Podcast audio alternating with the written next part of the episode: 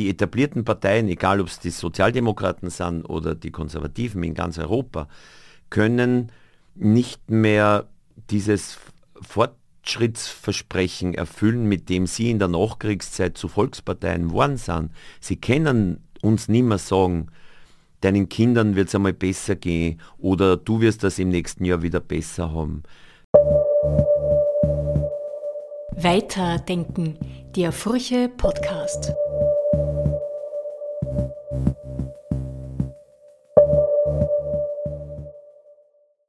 Willkommen zum Podcast der Furche. Wir haben heute einen Gast, auf den wir uns besonders gefreut haben und ich mich besonders gefreut habe, nämlich Josef Hader, Gutmensch vom Dienst. Das wird ihm Echt? nicht gefallen, oder? Hallo. Hallo, Servus. Äh, wir haben ihn eingeladen aus zweierlei Gründen. Zum einen promotet er einen neuen Film oder er kommt her, um, um diesen Film zu reden, wo es einmal mehr natürlich um Existenzielles geht. Und das Zweite ist, nicht minder existenziell, ist, dass natürlich auch politisch einiges ansteht, was wir diskutieren können, das mittelbar auch mit dem Film zusammenhängt und mit sowas wie Zivilgesellschaft oder das, wie Menschen äh, in Österreich gerade so ticken. Über all das wollen wir reden und vorweg, wir sind per Du. Äh, ich kenne den Josef Hader von früheren Geschichten, die wir in der Furche geschrieben haben. Einmal ein Streitgespräch mit Manfred Deix, war legendär. Ja, das stimmt. Da hat er nur gelebt. Gut, ähm, willkommen also da im Podcaststudio. Ich möchte beginnen mit dem Film, den neuen, der auf der Berlinale präsentiert werden wird im Februar, nämlich Andrea lässt sich scheiden. Und in diesem Film gibt es eine große Hauptdarstellerin, äh, nämlich das Land. Das, das Landleben mit all seinen äh, ja, Reizen vielleicht nicht ganz so, sondern Doch, äh, auch. Ja? Ja, ja. Ambivalenzen, sagen wir ja, so. Genau. Ambivalenzen, was hat dich gereizt, das Land so in den Blick zu nehmen und dieses Land? Also eigentlich, weil ich sehr gut kenne, weil ich die ersten 20 Lebensjahre dort verbracht habe, weil ich aber seither nicht irgendwie in die Stadt geflüchtet bin und nicht mehr rausfahre, sondern meine, meine Familie draußen ist, mein Bruder am Bauernhof hat. Inzwischen gibt es immer mehr so Freunde aus der Volksschule, die runde Geburtstage haben und mich einladen. Das heißt, äh, ich habe immer noch so Kontakt noch draußen und äh, ich habe mir gedacht, das ist so ein Mikrokosmos, wo ich eigentlich ganz gut Bescheid weiß und äh, habe dann Lust gekriegt, nach einem Film über die Stadt, was Wilde Maus war, der erste Film, wo ich Regie gemacht habe, äh, einen Film zu machen, der am Land spielt und alles das ein bisschen einzubringen, was ich so, was mein Eindruck oder meine Erfahrungen sind. Die Erfahrungen sind schon eher, sagen wir mal nicht überbordend idyllisch. Ja? Also es ist so, es ist sehr weit, es ist Niederösterreich, Weinviertel, mhm. kann man sagen. Es ist ein sehr breiter Horizont und das kontrastiert ein bisschen mit den Lebenserfahrungen der Menschen. Kannst du da ein bisschen was dazu sagen? Es ist von der, von der Landschaft her so, dass ähm, man da jetzt gar nicht fix weiß, wo man das drehen soll. Man, man überlegt sich einmal eine Geschichte.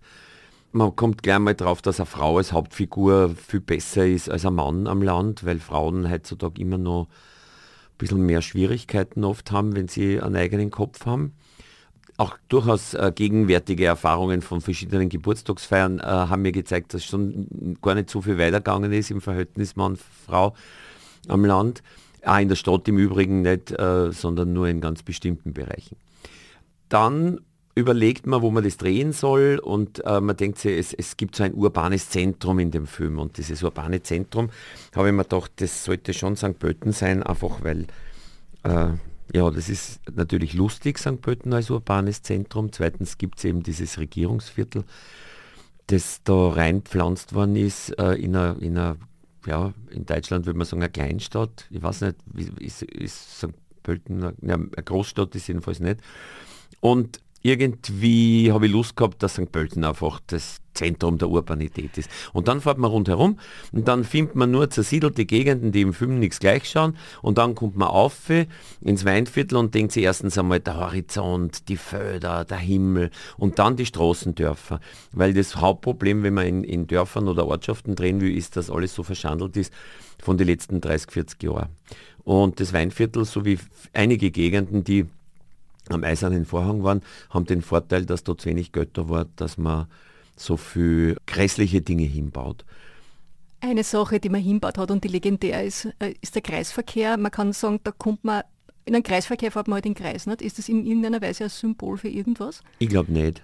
Ich glaube, äh, es war eher so, dass wir gefahren sind und wir haben ein Wirtshaus gesucht, ein wirklich gutes Wirtshaus für eine Geburtstagsfeier. Und dann haben wir dieses Wirtshaus entdeckt in Unterstinkenbrunn das ist südlich von La an der Theier und da ist in der Mitte von dem Kreisverkehr etwas, was äh, im ersten Moment eher wie ein Knoblauch ausschaut, aber es ist eine Zwiebel, weil das eine Zwiebelgemeinde ist und äh, auch La an der Theier im Übrigen, da gibt es Zwiebelfeste und die Zwiebel steht im Zentrum und da hat der Künstler einen Zwiebel gestaltet neben diesem Wirtshaus. Und wir haben am Anfang gedacht, das ist klasse mit dem Wirtshaus und die Zwiebel ist auch nicht schlecht. Und jetzt ist im Film aber so, dass alle noch immer von der Zwiebel reden. Das war jetzt nicht so beabsichtigt. Es gibt im Film einen sehr prägenden Satz, ähm, der lautet so, es ist so eine Scheißgegend, die Frauen ziehen weg und die Männer werden immer komischer. Du hast ja gesagt, warum es spannend ist, eine Frau zu zeigen, aber sind die Männer am Land die eigentlichen armen Teufel? Na, also der Satz grundsätzlich war am Anfang im Drehbuch gar nicht drinnen. Ich habe nur irgendeinen Einleitungssatz braucht, damit ich, es war richtig Dramaturgie, damit ich meine Figur wieder ins Spiel bringe. Dass man an mich denkt, weil ich, ich spiele so einen verhungerten Religionslehrer, trockener Alkoholiker, der in einem baufälligen Haus herumsitzt und ich, das war so ein Einleitungssatz, der war gar nicht so großartig gemeint. es ist aber schon so, dass das, äh, und das kann man eigentlich überall in Europa erzählen, von Brandenburg bis Nordfrankreich, dass es Gegenden gibt mit Landflucht und die, die weggehen, sind öfter die Frauen als die Männer. Die, die auf den Höfen überbleiben oder nach einer Scheidung im Haus, sind auch oft die Männer. Und es gibt so eine europäische Provinz voller einsamer Menschen, vielleicht öfter Männer als Frauen, die da in ihren Häusern sitzen. Die sitzen nicht nur dort, die haben, die trinken Bier, also Alkohol spielt eine sehr prominente Rolle in dem Ganzen und die horten Waffen mehr oder weniger. Ja, also die, nicht alle, das ist, das sind so, so ich habe halt, hab halt Polizeiarbeit schildern wollen und äh, eigentlich, da kommen sie zu jemandem und machen eine Waffenkontrolle, äh, jährliche, ob alle Waffen registriert sind und er lässt es nicht ins Haus rein und sie können nichts machen. Eigentlich war mir wichtig, wenn die Polizei wohin kommt und es lässt zwar nicht ins Haus rein, dann müssen sie einfach wieder heimfahren. Ja, wenn der nichts verbrochen hat.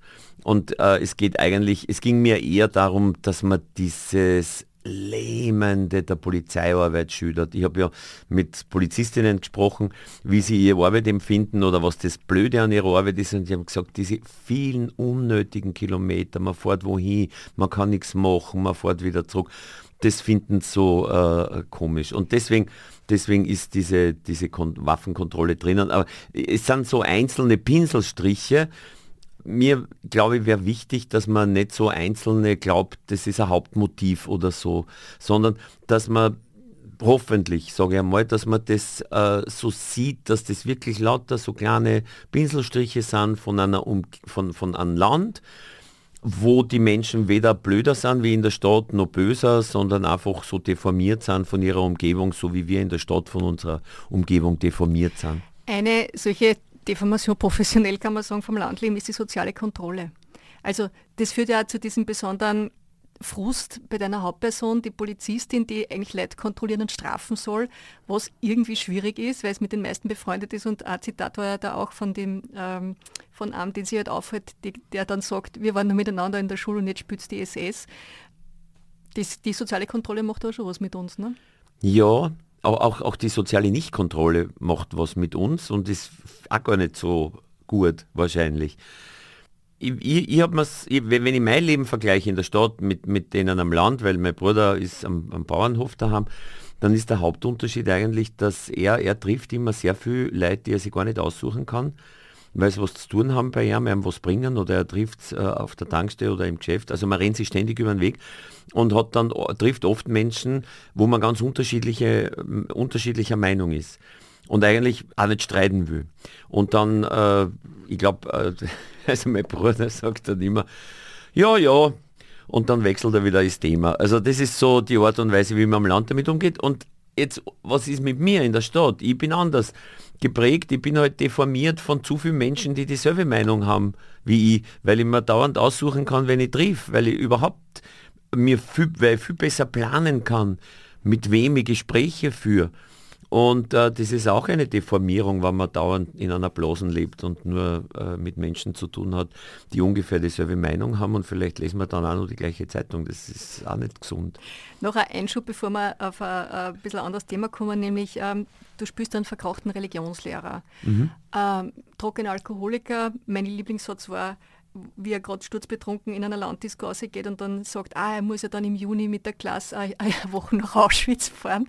Also äh, wie kommt man auf sowas und warum? Was, war, was ist in dieser Rolle eines verkrochten, trockenen Religionslehrers, der davon träumt, dass er früher in die 90er Jahre mal den Schülern weiterhelfen hat können durch gute Gespräche, was lang her ist. Was war an dem so interessant?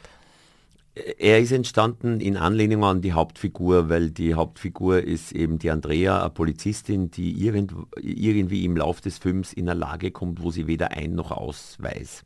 Ne?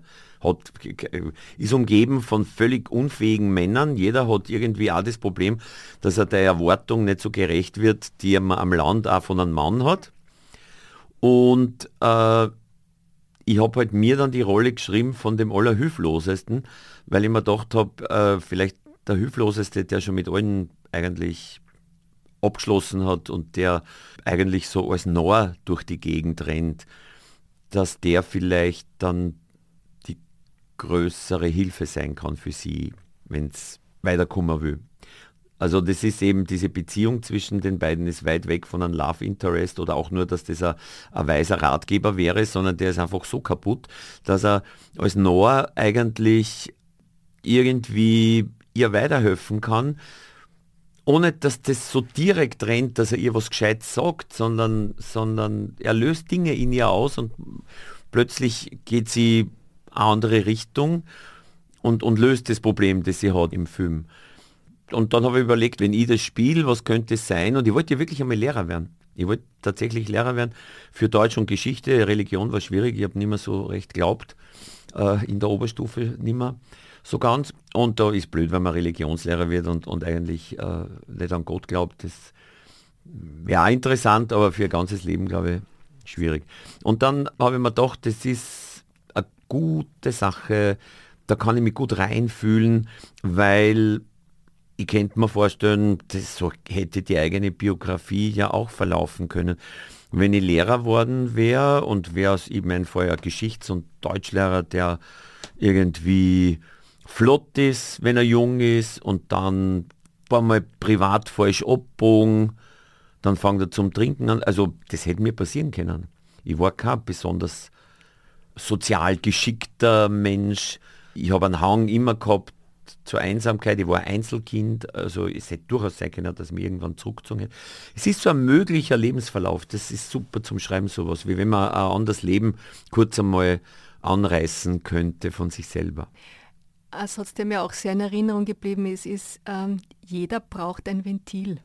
Und da bin ich jetzt bei einer letzten Personalie von deinem Film, nämlich der Bauer hast du schon erzählt, dein eigener Bruder ist ja auch Landwirt und da kommt auch ein Bauer vor in einer, einer eigentlich ziemlich tragischen Situation. Also äh, die Viecher, es sterben Viecher im Stall, weil er krank ist und er kann die nicht äh, versorgen und die äh, verdursten dann eigentlich. Und der hat Waffen daheim natürlich und sagt, er, er, er schießt jetzt in, in der hat nur Der hat nur Waffen daheim, weil er Jäger ist und genau. äh, er sagt das am, also es ist so, der hat irgendeine längere Erkrankung gehabt und war so im Fieber drinnen und ist allein am Hof, hat keine Frau gefunden und jetzt, äh, wir müssen dann irgendwann sagen, dass es eine Komödie ist. Und, es ist eine sehr dunkle Komödie. Ja. Und spielt übrigens äh, echter Nöchlinger, der kein Schauspieler ist, sondern hauptberuflich arbeitet äh, bei der Molkerei der Gerhard Haubenberger. Und der spielt das hinreißend, also ist grandios, weil es so komisch ist gleichzeitig, wenn er so da, da steht und, und dann sagt er einfach, ich schieße mal Kugel in Scheller, scheiße drauf. Und das sagt man halt schnell einmal. Und dann ist man ganz äh, äh, irgendwie erstaunt, dass man zum Amtsarzt muss, wenn man äh, selbstmordgefährdet ist, wenn man das vor der Polizei sagt. Ja. Aber das ist interessant, dass du sagst, das ist eine Komödie, weil ich muss gestehen, es ist tatsächlich das dunkle Dacke ist mir deutlicher vor Augen geführt worden, vielleicht auch, weil wir halt auch in Zeiten leben, die ein bisschen dunkel sind. Jetzt möchte ich ein bisschen den, die Brücke schlagen zur, zur politischen Situation, nämlich gerade bei den Bauern. Wir haben es jetzt gerade erlebt in Deutschland ganz riesig groß und ganz lang, Bauernproteste. Die Leute sind mit ihren Traktoren in die Stadt gefahren, um zu demonstrieren. Also, da ist halt was hochgekocht jetzt, was sie offenbar lang angesammelt hat. In Österreich jetzt noch nicht so ganz so. Aber äh, wie geht es dir sozusagen bei der Vorstellung, dass da jetzt, ich meine, das gibt ja auch historische Vorfahren. Die Landvolkbewegung, das war nicht unbedingt das Beste, was wir, was wir erlebt haben. Wie, wie geht es da, wenn Bauern mobil machen und in die Stadt fahren mit ihren Traktoren? Naja, das war schon unter dem Kreisky so, da sind sie auch gefahren äh, äh, am Ballhausplatz, die Bauern, kann ich mich als Kind nur erinnern. Mein Vater ist da nicht mitgefahren. Der hat das so als äh, äußerliche Übung betrachtet, die nicht wirklich ernst gemeint war, weil mein Vater der Überzeugung war und ich bin inzwischen auch derselben Überzeugung, dass das Problem nicht, es gibt nicht die Bauern. Es gibt die ärmeren Bauern mit den kleinen Hofeinheiten und die reicheren Bauern. Und zumindest in Österreich kann man ganz klar sagen, dass die, die die Bauernvertreter sind, die in die Politik gehen, sehr oft nicht gerade die ärmeren Bauern sind. Und das wird vielleicht in ganz Europa so sein. Und deswegen haben wir eine europäische Landwirtschaftspolitik, die die großen Betriebe ordentlich fördert. Und äh, für die Kleinen bleiben so die Brotbrösel über, weil man nicht so daran interessiert ist äh, an, an, ja, es ist einfach, ich, ich, kann gar nicht, natürlich vielleicht ist das ja Wirtschaft notwendig, wirtschaftlich notwendig, das, das kann ich nicht beurteilen, aber Tatsache ist, die Bauern als solche gibt es nicht. Und alle diese Proteste, egal äh, wie sie stattfinden, sind schon irgendwie äh, oft äh, ja, eine Inszenierung. Zumindest erlebe sie als, habe sie als Bauernkind immer so erlebt und mir ist das eigentlich von meiner Umgebung so vermittelt worden. Ne? Also wenn man, wenn, man, äh, wenn man als Bauer erlebt, wie die eigenen Vertreter eigentlich nicht viel unternehmen, aber dann, wenn gerade halt einmal die andere Regierung an der Macht ist, dann dann wird groß demonstriert und sobald die eigene äh, Partei an der Macht ist, ist man wieder ruhig und so. Also ich glaube, dass ich nicht der Einzige bin äh, aus bäuerlichem Umfeld, der diese sogenannte offizielle Politik der Bauern so erlebt, dass sie immer gekappt werden von irgendeiner politischen Richtung. Und es ist nichts, wo man sagt, da geht es um Interessen Stadt, Land, Bauern, Stadtbevölkerung oder Bauern oder Erzeuger, Konsumenten. Es ist, es gibt so irgendwie oft so Dinge, so Gegensätze, wo ich das Gefühl habe, das sind so Nebelgranaten. Also ich, ich sage nur Stadt, Land, Ausländer, Inländer. Es, und da sind die großen Gegensätze. Und in Wirklichkeit kann man doch sagen, wenn man ganz realistisch ist, die großen Gegensätze sind zwischen den Menschen, die so viel Geld verdienen, dass sie ihr ganzes Leben nicht mehr ausgeben können, und zwischen denen, die pro Monat kaum über die Runden kommen. Das ist jetzt interessant, weil äh, also gerade dieses Stadt-Land hätte ich natürlich jetzt in den Fokus genommen, weil es sich natürlich auch schon politisch sagt. Ohne dass es jetzt trennscharf ist. Nicht? Aber wenn man sich politische, also wenn man sich Wahlergebnisse anschaut, merkt man doch, ziemlich eklatante Unterschiede. Da ist auch die Mann-Frau-Sache natürlich drinnen. Aber wie erklärt man sie dann, sage ich mal, so doch, also bei der letzten Bundespräsidentenwahl und wie auch immer, doch ziemlich deutliche Unterschiede da zwischen Stadt und Land? Naja, ich glaube, ich meine, es ist halt äh, in der Stadt ziehen alle so Leute hin wie wir. Wir sind, glaube ich, beide äh, vom, vom Land in die Stadt gezogen, haben äh, irgendwie uns äh, schöne Berufe gesucht, wo wir, wo wir glaube ich, ganz glücklich sind und uns verwirklichen können und treffen ähnliche Menschen und äh, ja, und haben eine andere Lebenssicht, als, aber auch nicht nur als manche am Land, sondern auch als viele bei uns in unserer Stadt. Gibt es auch sehr viele, die ganz eine andere Sicht aufs Leben haben. Die, sage ich mal, wahrscheinlich wird viele geben, die weniger verdienen als wir, die äh, andere Probleme haben, ich, ich, ich lasse mir das nicht ausreden, dass die, die Interessenslage eben zwischen einer alleinerziehenden Mutter in der Stadt und einem, und einem Hilfsarbeiter am Land ziemlich eine ähnliche ist. Mhm. Ähm, trotzdem nochmal die Wahlergebnisse, ich bleibe jetzt ja. drauf. Was ist dann, die, dann die das Ergebnis? Welche? welche? Der Bundespräsidentenwahl. Also sozusagen die FPÖ schneidet in, am Land deutlich besser ab, wenn man das jetzt mal so ausdrücken kann. Ja gut, die Bundespräsidentenwahl ist jetzt so eine Zuspitzung, wo man, das war so eine Zweiteilung des Landes, wo man sich wirklich entscheiden hat müssen zwischen Rechts und Tradition.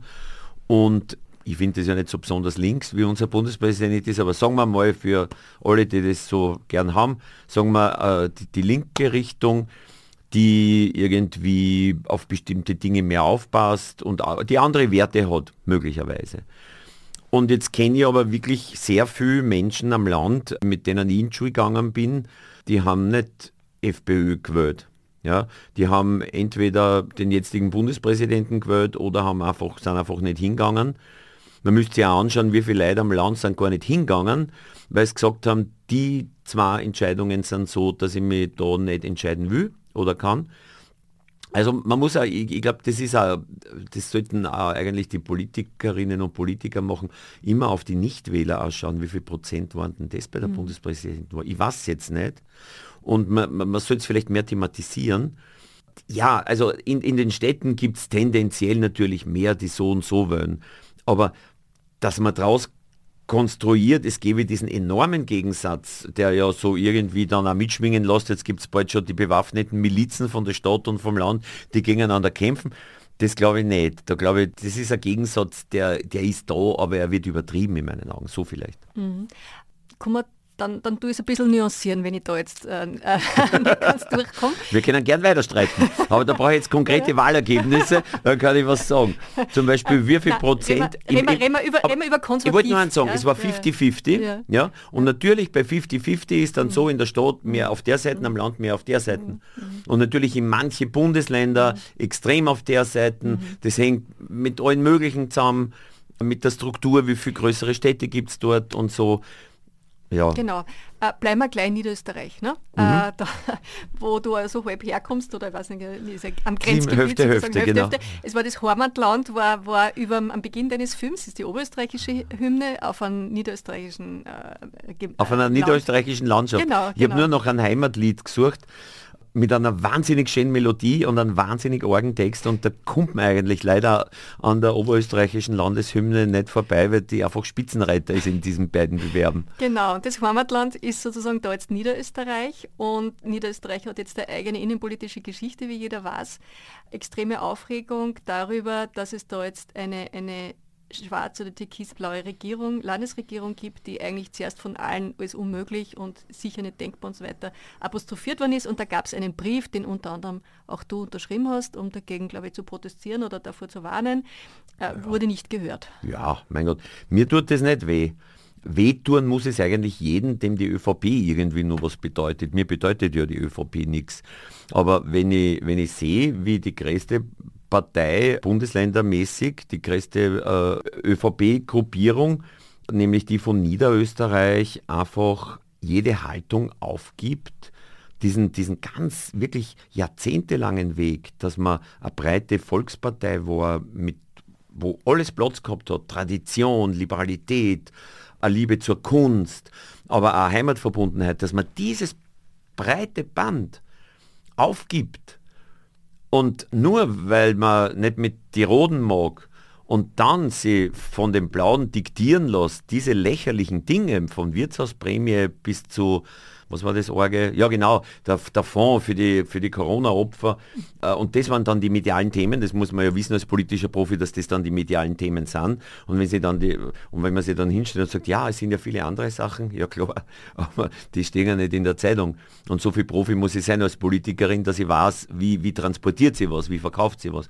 Also mir ist ein bisschen wurscht, was die machen in Niederösterreich als ÖVP, weil ich, ich bin jetzt nicht so vollkommen verbunden mein Bruder ist dabei als Gemeinderat und ärgert sich über alles, was über, Gemeinde, also was über die Gemeinde aufgeht, äh, schüttelt er nur den Kopf.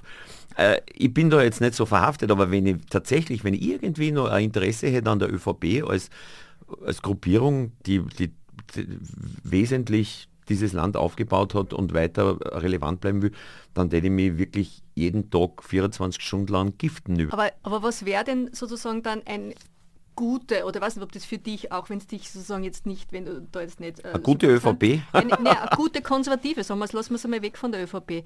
Aber es, es war ja jetzt, äh, äh, letzten Freitag war ja die, Grund, die Rede vom äh, Karl Nehammer, wo er sozusagen einen Österreich-Plan äh, vorgetragen hat und da waren, es wurde im Vorfeld durchgesickert oder ist durchgesickert, dass das Gender Verbot unter Anführungszeichen ein großes Thema wäre, äh, dass es um Leistung geht und so weiter. Was es ist, äh, merkst du, wie hilflos das alles klingt, wenn man es so sagt? Nicht? So hilflos. Ja, ne? was, ja, weil, was, hast für, was, hast du für, eine Theorie zum Beispiel zum Genderverbot? Da verbirgt sich ja sehr viel darin, weil sonst würde es die Leute nicht so triggern. Es geht nur um, es geht nur darum, dass man den Menschen einredet, erfolgreich, und zwar vor allem äh, von, von den rechtspopulistischen Parteien, dass man den Menschen einredet, das größte Problem würde darin bestehen, das wir zurzeit haben, ob man jetzt irgendwie verschiedene Geschlechter mitnimmt in einen Text oder das größte Problem wäre, dass die, dass man mehr Zigeunersoße sagen darf. Also das, das sind, und ich frage mich dann immer echt jetzt, das sind die großen Probleme, die wir gerade haben. Jetzt muss ich Advocato Diabolo spielen. Ja. Du glaubst nicht, dass, das die Leute, dass man das den Leuten einreden muss, dass sie sich darüber ärgern und dass sie sich nicht von sich aus ärgern? Na, ich glaube, dass seit den 80er Jahren wird das beackert, dass äh, bei rechtspopulistische Parteien, und Jörg Haider war da durchaus ein bisschen so wie die Ricola für die, für die, äh, wie die Schweizer für die Ricola-Zuckerl, der hat es ziemlich erfunden in Europa, ja. Nämlich, dass man mit der schlechten Laune der Menschen und mit diesem latenten Gefühl, ich motschka um dumm und, ich, ich, und der sagt mir, der sagt mir echt, wer schuld ist dran, super. Ja. Und jetzt, inzwischen ist halt eine große Hilflosigkeit eingetreten und das hat aber globale Gründe. Weil die etablierten Parteien, egal ob es die Sozialdemokraten sind oder die Konservativen in ganz Europa, können nicht mehr dieses Fortschrittsversprechen erfüllen, mit dem sie in der Nachkriegszeit zu Volksparteien geworden sind. Sie können uns nicht mehr sagen, deinen Kindern wird es einmal besser gehen oder du wirst das im nächsten Jahr wieder besser haben. Sie müssten sich hinstellen und sagen, okay, der, der, Kuchen wird kleiner werden. Warum? Weil die Länder im Süden sich das nicht mehr so gefallen lassen, dass von uns ausgebeutet werden, weil es andere jetzt gibt, die eine Konkurrenz eröffnet haben mit der Ausbeutung, nämlich zum Beispiel China. Also wir kennen nicht mehr so wie, wie, wie in den letzten 30, 40 Jahren erfolgreich den Menschen, die wenig verdienen, sagen, aber ihr könnt euch ein T-Shirt aus Indien leisten für 99, ihr könnt euch eh was leisten und währenddessen kassieren die Reichen und werden immer reicher und der Arme kann sich nichts mehr ersparen, weil es keine Sportzinsen mehr gibt. Jetzt muss ich mich fragen, wenn die Ungerechtigkeit das große Thema ja. ist und das Megathema, wie Na, es ist ja kein, die Ungerechtigkeit, das ist ja nichts, was denen Leiden eingeredet werden muss. Die spüren ja selber das vorne genau. und hinten nicht Aber reicht. warum funktioniert das politisch dann nicht? Warum ist das Megathema bei uns, also grundsätzlich in vielen Staaten und in Österreich nicht Ungerechtigkeit, sondern Identität? Das ist eine interessante Frage. Ne? Wären wir Verschwörungstheoretiker, würden wir fragen, wer hat daran ein Interesse, dass die Journalisten gern schreiben über Stadt, Land und nicht über Arm, Reich. Und äh, wem, kehren die, wem kehren die Zeitungen? Und, oder? Irgendwie schon, ne? Weil, also ich, ich lasse mir nicht einreden, dass es so viele andere Interessen gibt. Ich bin halt, ich bin halt groß geworden und ich kann mich einfach erinnern, wie es damals war, wie ich groß geworden bin. Da war es so, man, man, wollte unbedingt, dass Bauernkinder studieren, man wollte, dass äh, Familien ohne Matura Kinder haben, die einmal Matura haben, man wollte, dass sie die Leute ausbilden, man hat geschaut, dass, dass alle möglichen äh, Unterstützungen gegeben hat, man hat geschaut, dass, dass eine, eine Öffnung passiert ist es war damals so, dass äh, alle, die viel Geld verdient haben, einen gewissen An äh, äh, eine gewisse Steuer zahlt haben. Ne? Und äh, nicht so wie heute, wo riesige weltweite Konzerne nichts zahlen. Es ist auch eine Zeit, muss man ganz ehrlich sagen, äh, die, zum Beispiel noch in den 60er Jahren, Anfang der 70er Jahre ist in Amerika ganz normal Einkommensteuer zahlt worden.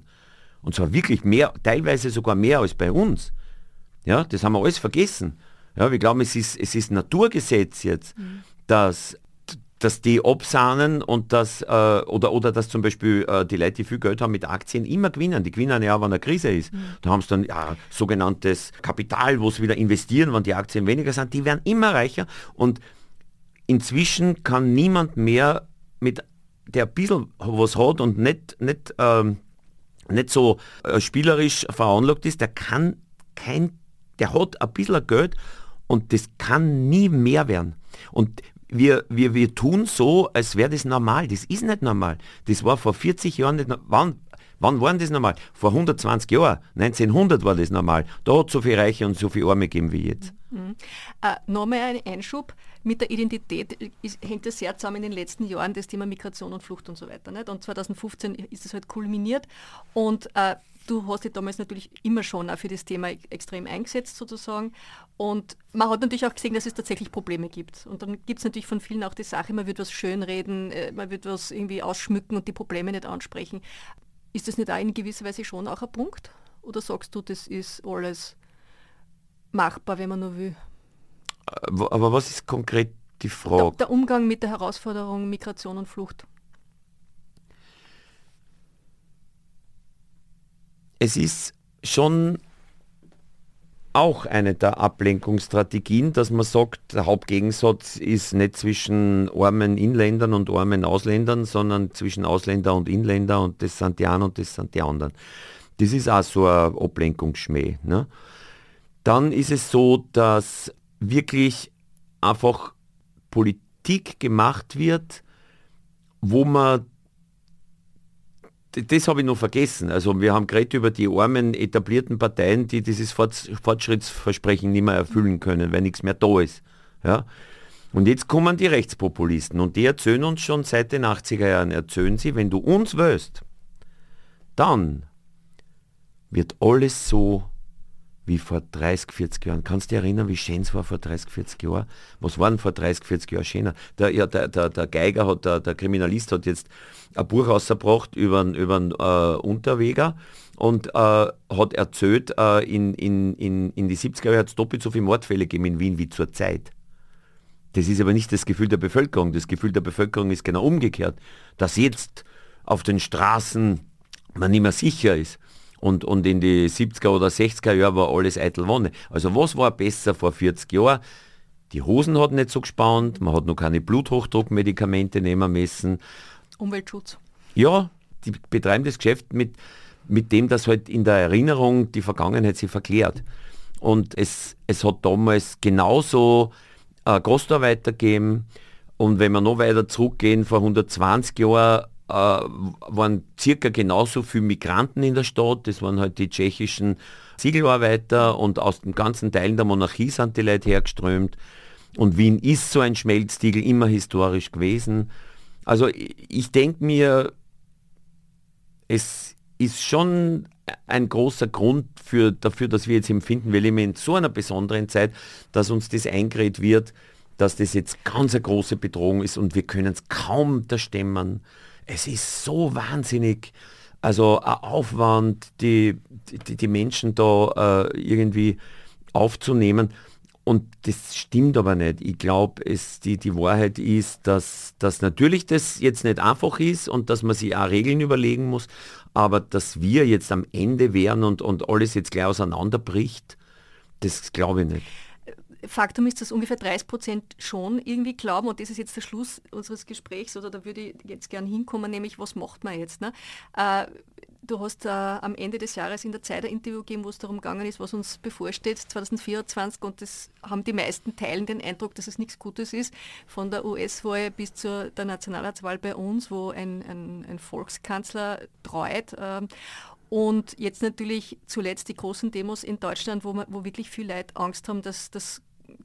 ganz arge Zeiten daherkommen äh, nach diesem Geheimtreffen da in Potsdam. Und, und es hat jetzt äh, letzte Woche auch am Freitag eine große Demonstration gegeben, wo du auch hingegangen bist. Hilft demonstrieren oder was hilft? Nein, nein, es ist, äh, demonstrieren hilft nichts, aber demonstrieren äh, bedeutet, dass Menschen miteinander artikulieren, wir sind für etwas sehr stark oder wir sind sehr stark gegen etwas und dadurch sie als Gemeinschaft erleben und dadurch äh, tragen sie das weiter. Das ist ganz normale Demokratie, dass man sich engagiert, gerade bei, bei, bei wichtigen Themen auch irgendwie auf die Straßen geht oder mit dem Nachbarn redet drüber. Jedenfalls sich mit, mit dem befasst, sonst stirbt die Demokratie, wenn man, wenn man nicht sie irgendwie befeuern und sie nicht empfinden als eine Luft, die man atmet, sondern als was, wofür man was tun muss und wo man manchmal irgendwie unbequeme Dinge auf sich nehmen muss. Und das Zweite, außer dass man sagt, ich bin eine aktive Bürgerin oder ein aktiver Bürger, wenn ich, wenn ich jetzt schon so ein bisschen auch auf die Gefahr langweilig zu werden, es ist schon wichtig, dass wir nicht uns abarbeiten, wie furchtbar ist der Kickel und wie furchtbar ist der Trump, sondern auch fragen, und es ist immer bei Populisten so, wo, wo sind denn die Dinge, wo sie recht haben? Weil wo hat der Kickel recht? Ich würde einmal damit anfangen, gern, wo der Trump recht hat. Da war es eine leichte Antwort. Der Trump hat dort recht, wo er einfach ganz klar sagt, dieser amerikanische Traum, den es vielleicht nie gegeben hat, nebenbei gesagt, der ist nicht mehr aufrecht. Du kannst nicht heute in Amerika glauben, du fängst klar an und kannst irgendwie groß werden. Ja? Und äh, damit hat er recht. Und das ist eine Botschaft, die wird, die, die, die, die geht eine. Ja, die geht eine, ganz genau, ganz genau. Weil sie stimmt. Weil sie stimmt. Weil nix, es nix, sickert nicht mehr durch irgendwas. Ich meine, in Wirklichkeit war Amerika immer der Schmäh, dass man gesagt hat, da gibt es ein paar Tellerwäscher, die werden Millionäre. Insgesamt haben es vielleicht drei geschafft und die waren die ganze Zeit in der Zeitung. Und ich habe hab jetzt Trump gelesen... hat auch geerbt. Ja, und ich habe hab jetzt gelesen, Egon Erwin Kisch fährt im Jahr 1929 durch äh, die Vereinigten Staaten und redet da mit einfachen Matrosen, weil er auf einem Schiff ist und äh, sagt, er die verdient ja gar nichts und ja, aber wir können was werden. Und dann sagt er, und diese Zeitungsjungen in New York, die sechs, siebenjährige, die ganz schwere Backel schleppen, statt dass sie in die Schule. Und dann lachen ihm diese sehr armen Matrosen aus und sagen, das verstehst du nicht. So fangen bei uns die Karrieren an, die Millionäre und so. Also der Schmäh ist lang reingegangen, jetzt geht er nicht mehr rein und das ist, glaube ich, das, wo der Trump recht hat. Wo hat der Kickel recht? Ja, das ist schwierig, schwieriger. Weil das, also was wir nämlich noch nicht besprochen haben und was wir schon noch sprechen ja. müssen, das System. Ne? Ja, wo die er recht haben? Die Elite, das System, das ist jetzt ja. das Feindbild bei ihm. Mhm. Ja, das, das, ah ja, die Elite, genau. genau. Was ist mit dieser Elite? Hat ja. da recht? Gibt es da einen Kern oder ist das falsch? Naja, die Elite, äh, es gibt, ich, ich, ich, bin sehr langweilig, äh, ne? es ist arm und reich, wäre für mich Elite und normale Menschen. Und er beantwortet halt diese Fragen nicht, indem er auf äh, das Soziale schaut, sondern indem er halt, äh, weil er das nicht kann, weil er sonst wahrscheinlich viele nicht mehr, äh, viele das Geld auch dran, ja. Es ist ja alte Schmäh von den Rechtspopulisten, dass sie sie äh, als, als, als Kanalisation für die Unzufriedenen anbieten, die der Wirtschaft nicht so gefährlich werden kann. Ne? Das ist ganze 20. Jahrhundert so gewesen und das betreiben sie munter weiter. Und in, in, in, wo war ich jetzt eigentlich? Jetzt bin ich ein bisschen durcheinander. Na, das ist die Elite. Ja. Genau, und die Elite sind jetzt nur die, sind nur die Reichen sozusagen. Naja, nur, was heißt nur? Was, was, was, also hat er recht mit der Kritik an der Elite, an dem System? Wir wissen, die Systeme die ist die liberale Demokratie, die wollen wir bitte behalten und nicht stürzen. Aber was kann man dem, was kann man dem entgegenhalten an der Kritik an der Elite, die euch vorschreibt, wie ihr leben müsst? Was, was kritisiert er genau? Was kritisiert er genau? Er kritisiert... Und es ist eine Befreiung. Ne? Der sagt, er befreit von Vorschriften, Klimakleber, die euch blockieren, äh, die ja. Leute, die euch vorschreiben, wie ihr sprechen Er müsst, kommt daher und sagt, alles ein Schmäh, es gibt keinen Klimawandel, es gibt da nicht die Reichen und die Armen, sondern Schuld ist, sind seine politischen Gegner natürlich die sind schuld, die Ausländer sind schuld. Na, die, die Reichen auch im Sinn von, ich würde jetzt nicht über Ostküste, die Reichen, Ostküste sagen, aber Ja, so aber da, da geht es eben nicht um die Reichen, da geht es ja, ihm um ganz was anderes. Ja, ja. Also er benennt das Problem nicht, hm. weil wenn er das Problem benennen würde, dann würde man ihm unterstellen, dass er links ist. In dem Moment, wo er nur in den warum äh, interessiert sich der Kickel nicht dafür, dass große Konzerne nicht so viel verdienen? Weil er da eine europäische Regelung braucht und äh, Europa ist ja für ihn nichts, was eine Lösung bringen könnte. Also er kann gar nicht interessiert sein an den realen Problemen, weil um die zu lösen, würde er internationale oder europäische Lösungen brauchen. Infolgedessen muss er sich auf Scheinprobleme stürzen. Gut, letzte Frage, was macht man jetzt? Nicht? Jetzt sagt man, es, also viele, mich eingeschlossen, sagen, dämonisieren hilft halt nicht sehr viel weiter, weil das hat beim Haider auch nicht funktioniert. Nicht? Also das große Erregungspotenzial. Äh, oder sagst du, das, man, man, muss, man muss versuchen, in, also Nazi-Keule etc. und so weiter. Was, was ist es das? Deiner Sicht eine Strategie ich glaub, gegen einen Volkskampf? Ich glaube eben nicht, gar nicht beschäftigen, äh, wie schlimm die sind, sondern schauen, wo kann ich in was Aktives reinkommen. Das heißt, gar nicht abwehren und sagen, wie furchtbar, sondern schauen, was kann ich tun und wo sind die Fehler wirklich im System und sie trauen, die auch zu kritisieren. Und nicht nur jetzt äh, die ganze Energie drauf, drauf geben, äh, wie furchtbar der Trump oder der Kickel sind, sondern einfach schauen, was passt bei uns nicht. Was passt zum Beispiel bei uns nicht? Im, was kann man sagen? Was passt nicht in, in uns? Du bist Chefredakteurin, du kannst sie sicher sagen, was gehört alles reformiert im Land? Was, wo, wo, kann man was besser machen? Unfair, ich stelle die Fragen, wird Armin Wolf sagen. Nein, aber ich meine damit, ich mein damit, das sind doch die interessanten. Was sind die großen Probleme und wo sind die Lösungen? Und äh, die, die in der Regierung sind, darauf aufmerksam machen und dazu zwingen, dass sie, dass sie nicht diese und, und auch äh, wirklich, dass das bestraft wird, wenn man, wenn die, die, die, die in der Regierung sind, dann so Ablenkungsmanöver übernehmen von denen, die rechts sind, weil sie glauben, mit denselben dummen Ablenkungsmanövern können sie irgendwas gewinnen, ohne die Probleme zu lösen. Aber ich, ich, gescheit reden kann man leicht bei einem Podcast. Mhm. Ich sage nur, einfach, ich, ich, ich finde einfach, also ich, ich, ich habe eigentlich, ich, ich, ich finde, man, man sollte nicht so viel Gedanken daran verschwenden, wie furchtbar irgendwie oder so ist, sondern man sollte zusammenkommen und positiv sein und sagen, wir sind gegen was, wir sind entschieden für was, wir, wir, wir erleben uns, egal ob bei einer Demo oder in, ein, in einem Gespräch, als, als welche, die eine andere Haltung haben und, und mit anderen reden, die anderer Meinung sind, streiten mit den anderen. Und, und unsere Politiker, die derzeit an der Reg und Politikerinnen, die an der Regierung sind, dazu zwingen, dass sie reale Probleme lösen.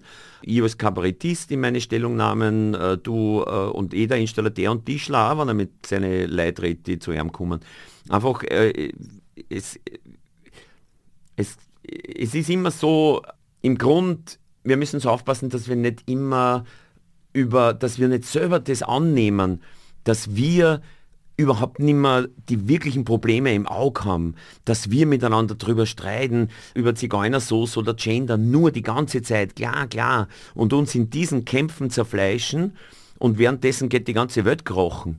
Also einfach schauen, wo sind die großen Probleme und was, sind, was ist Ablenkung, vielleicht so. Aber es ist immer, es ist ja nie, ich bin ja nicht, ich bin ja nicht dafür bekannt, dass ich äh, Lösungen hätte. Kein Einzug ins EU-Parlament. Danke, Josef Hader, Sehr gern. für den Besuch. Ja. Weiterdenken, der Furche Podcast.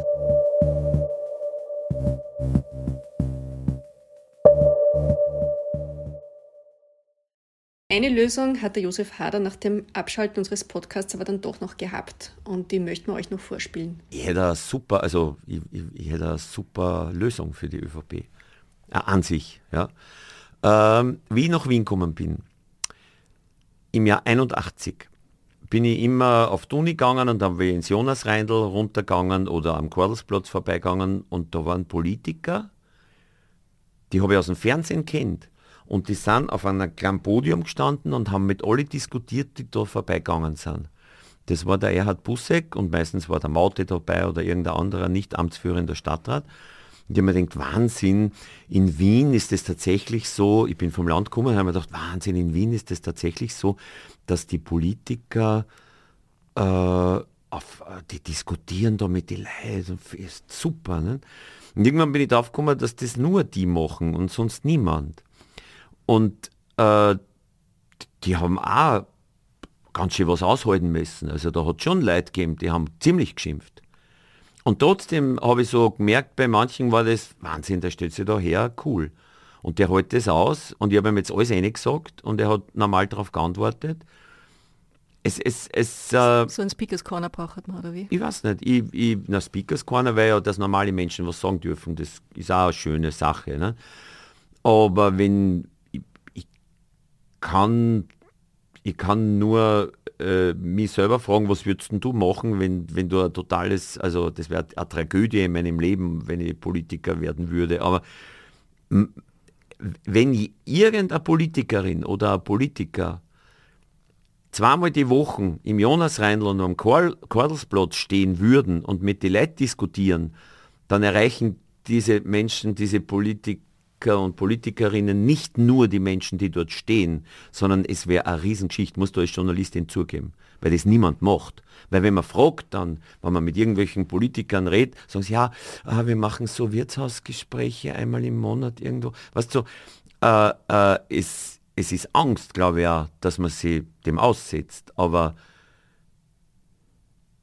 ich habe damals das einzige Mal in meinem Leben ÖVP gewählt, wie ich dann wählen habe dürfen, weil der Busseck auf der Straße gestanden ist, am Kordelsplatz und hat mit die Leute geredet. Weiterdenken, der Furche Podcast.